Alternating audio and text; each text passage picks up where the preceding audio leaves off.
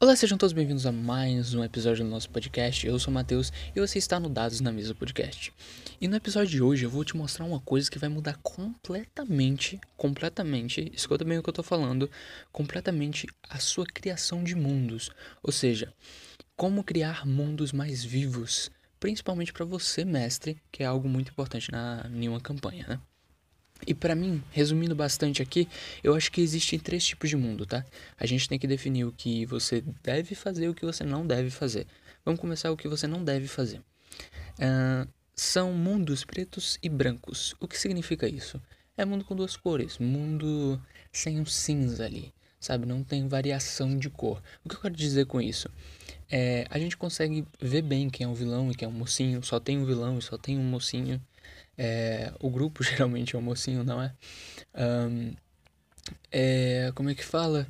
O rei, existem uma tonelada de clichês como caçar um dragão, existem missões mais no mesmo. Tudo começa com uma taverna que é mais da mesma, sabe? É, não muda. Existem apenas uma taverna no reino inteiro ou no jogo inteiro. É impressionante como ninguém pensou, cara, eu vou abrir uma taverna, sabe? ninguém pensou. É, nenhuma não pós-guerra pensou, cara, eu vou abrir uma taverna que seria legal. Não, só tem uma caverna, uma caverna, uma taverna no jogo inteiro. Uh, também só tem uma loja de equipamentos, uma loja de feitiços. A gente só consegue ver um tipo de jogador uma vez. Tipo, se a gente encontrou uma bruxa no meio do caminho, é, ela é a única do jogo, é impressionante, sem nenhuma explicação a mais. É um mundo muito preto e branco, tá? Uh, existem muitos clichês, como eu falei, tipo, a princesa, ela é muito... Ela é um inútil, por assim por assim dizer. Sempre existe um feiticeiro da morte que vai trair o rei, um NPC que vai trair o, o resto do grupo. É muito entediante uma campanha assim, é muito entediante um mundo assim, é pouco explorável. Uh, um, uma campanha colorida, na minha opinião, é uma campanha com mais diversidade. Então a gente existem mais de um reino, a gente consegue encontrar mais de uma taverna durante o jogo. Porém, essas coisas são mais do mesmo. Ele, o, o mestre fala que tem dois, três reinos, mas eles são mais do mesmo. Se a gente for naquele reino, muda uma coisa, uma lei, digamos assim, é, muda até o, o próprio governante, né? Pode ser, por exemplo, um reino é um rei e outro é uma rainha, e o outro é, sei lá, um dragão. Só que é mais do mesmo também. A gente vai ir numa taverna e não tem nada de diferente. A cultura é a mesma, não tem nada. E para mim, a terceira, a terceiro tipo de campanha, o terceiro tipo de, de mundo, né, é uma campanha viva, é um mundo vivo. Isso significa que, além dele ter diversidade, essa diversidade é no pé da letra mesmo, sabe? Então, ou seja, a cultura é diferente, tudo é diferente. É uma, é uma campanha que o mundo em si, nas. nas é, mesmo os jogadores não fazendo nada, ele está unindo. É como se o um mundo enxergue. Olha um, um, um grande ponto que eu acabei de pensar agora.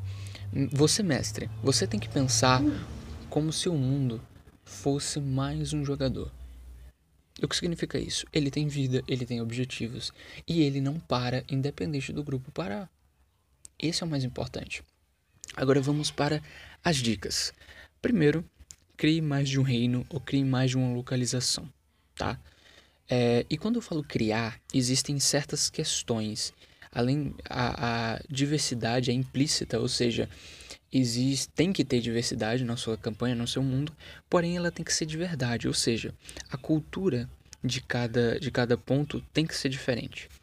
Se uma, uma, uma determinada localização preza mais pelo conhecimento, como por exemplo Atenas, é, e outra mais pelo exército, mais pelo poder bélico, poder de combate, como Esparta, por exemplo, só fazendo um paralelo, você tem que evidenciar essa, essas, essas diferenças. Como eles se tornam. Quais são os pontos fortes e fracos é, desse tipo de cultura? Porque toda cultura é, permite opções fortes e fracas, sabe? Na, no, no mesmo ponto. Ela é mais útil em alguns aspectos e ela. Perdão, prejudica em outros aspectos. Ou seja, você, mestre, tem que evidenciar essa cultura diferente, esse objetivo diferente, tá? É, essa é a primeira dica, que eu acho que é a mais importante. Nisso, crie é, lugares que são diferentes. Uma taverna, mude o nome da taverna, dê um nome para a taverna. É, quem é que frequenta aquela taverna? Quem é que. Qual é o dono da, daquela taverna? Existem jogos diferentes naquela taverna? Existem apostas diferentes naquela taverna? você vai encontrar tipos diferentes de inimigos, personagens e aí eu já linko com a, com a terceira dica que é crie personagens de fato que são diferentes. Ou, ou seja, crie mais de uma bruxa que seja completamente diferente, mais de uma feiticeira, mais de um camponês, mais do, mais do mesmo no sentido de criar vários, mas diferentes entre si, com objetivos diferentes. É muito importante que quando você cria um NPC, você crie cada NPC da sua campanha e você saiba como ele vai se portar. Tá? É muito difícil, demora um pouco mais, só que a campanha se torna mais interessante, o mundo fica mais vivo, tá? É... E o grande ponto aqui é que você crie esse NPC, cada NPC está à mão mesmo, olha, tem nome, ele tem idade, ele tem esse objetivo e dê um objetivo. Esse é o mais importante do NPC, porque senão ele só vai é, estar no mundo, tá? Estar no mundo quando ele for ajudar os jogadores. E isso é, é podre, não, não agrega em nada. Então, para mim, um grande ponto é você criar os objetivos e que eles de alguma forma se cruzam, mas eles não são dependentes, ou seja, o NPC para ele estar vivo em uma campanha, ele não precisa estar ajudando o grupo ou não, ele está vivo lá e ele está fazendo seus objetivos, tá? Essa eu acho que é a terceira ou quarta dica que eu tô. A quinta dica que eu acho que é a mais importante, de certa forma, tá? É você fazer o mundo vivo no sentido de.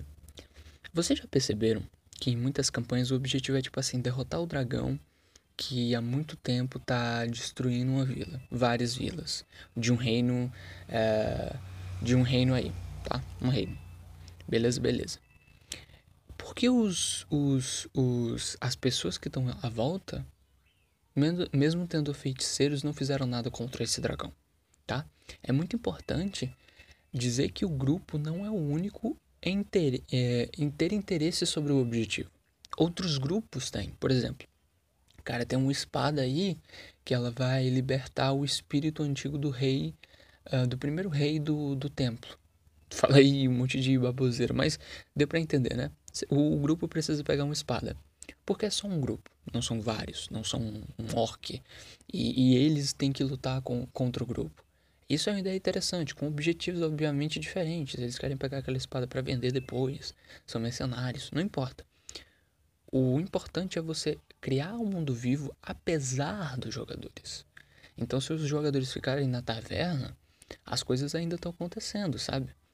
Existem outros grupos lutando por diferentes causas, sejam elas boas ou sejam elas boas ou ruins. Então, você entende que além de ter uma coloração, existem um, um, um tons diferentes, ou seja, uh, o que eu quero dizer com isso? Personagens, eles lutam por diferentes causas, ou seja, é, um luta pela, sei lá, cara, ele luta pela vida dele. Ele é único no mundo. Outro luta pela família. Outro luta é, pela classe de. pela determinada classe, tipo os anões. Enfim, tem um conselho do anão, sei lá. Algo assim. É, qualquer coisa do tipo para você adicionar elementos que, que façam sua campanha rica. E eu acho que o que faz o mundo vivo é justamente isso: é você diversificar é, tudo entre os mundos, da cultura diferente, dar objetivos diferentes e principalmente que o mundo se comporte de uma forma independente dos jogadores. Ou seja, é, um determinado governante passa uma lei para proibir é, é, anarquistas, sei lá, que querem derrubar o, o, o reino. Olha, aí, é, aí você tem que falar das consequências. Ah, cara, mas como é que eu vou organizar tudo isso na minha campanha? É muito complexo. Não, não é muito complexo não. Veja bem. Você vai organizar isso antes, obviamente, de mestrar. E você vai falar o que eu te falei. Ó, você vai construir cada NPC, você vai construir cada, cada prédio, você vai imaginar cada prédio e vai anotar sobre ele qual o objetivo, quantas pessoas entram lá dentro por dia, sabe? Todas as informações. Quantas informações, quanto mais informação, melhor. E a partir disso, depois de uma sessão, você vai reorganizar aquilo. Ou seja, se um determinado jogador matar um NPC, o que, é que será que aquele NPC é, perdeu? Ou seja, será que ele tem um irmão que, que vai buscar vingança contra o grupo? Será que aconteceu alguma coisa? Sabe? Que, que vai de alguma forma mudar o, os caminhos do grupo? Sabe? Você vai organizar por sessão. Tudo que aconteceu numa sessão, você vai anotar, opa, isso, essa aconteceu essa mudança no mundo, essa batalha que destruiu determinado prédio. É, o que os moradores em volta vão pensar daquele grupo. Uma coisa bem interessante é ver na série de The Witcher que quando o Geralt, se não me engano, acontece isso num livro também, eu não tenho certeza, tá? Faz um tempinho que eu não leio o livro. É, o Geralt, ele ele luta contra contra, é, se não me engano, ele tá com uma a picança de alguma forma. Só que é bem no início da série, onde ele ele vai ser conhecido como o carniceiro de Blaviken. Blaviken é tipo uma vila pequena. Por que isso é importante? Porque aquela informação vai ser espalhada pelos outros reinos. Sacou, mestre? Então você tem que lidar com tudo isso para criar histórias mais interessantes, para criar até campanhas e mundos mais vivos, sabe? Que com cada ação que o jogador faz muda completamente a história deles, ok? Então eu espero que você tenha gostado é, desse, desse terceiro episódio de podcast. É, faça boas campanhas, tá? Faça campanhas baseadas nisso que eu tô te dizendo, porque realmente é mudança de jogo, vai melhorar muitos aspectos da sua mesa. E, cara, é, faça campanhas vivas e não preto e branco, tá? Não faça, não faça mais do mesmo. Fuja dos clichês e eu explico como fazer isso em alguns posts lá do Instagram. O link tá aqui embaixo. E então é isso. espero que você tenha gostado disso. Até a próxima e boas campanhas.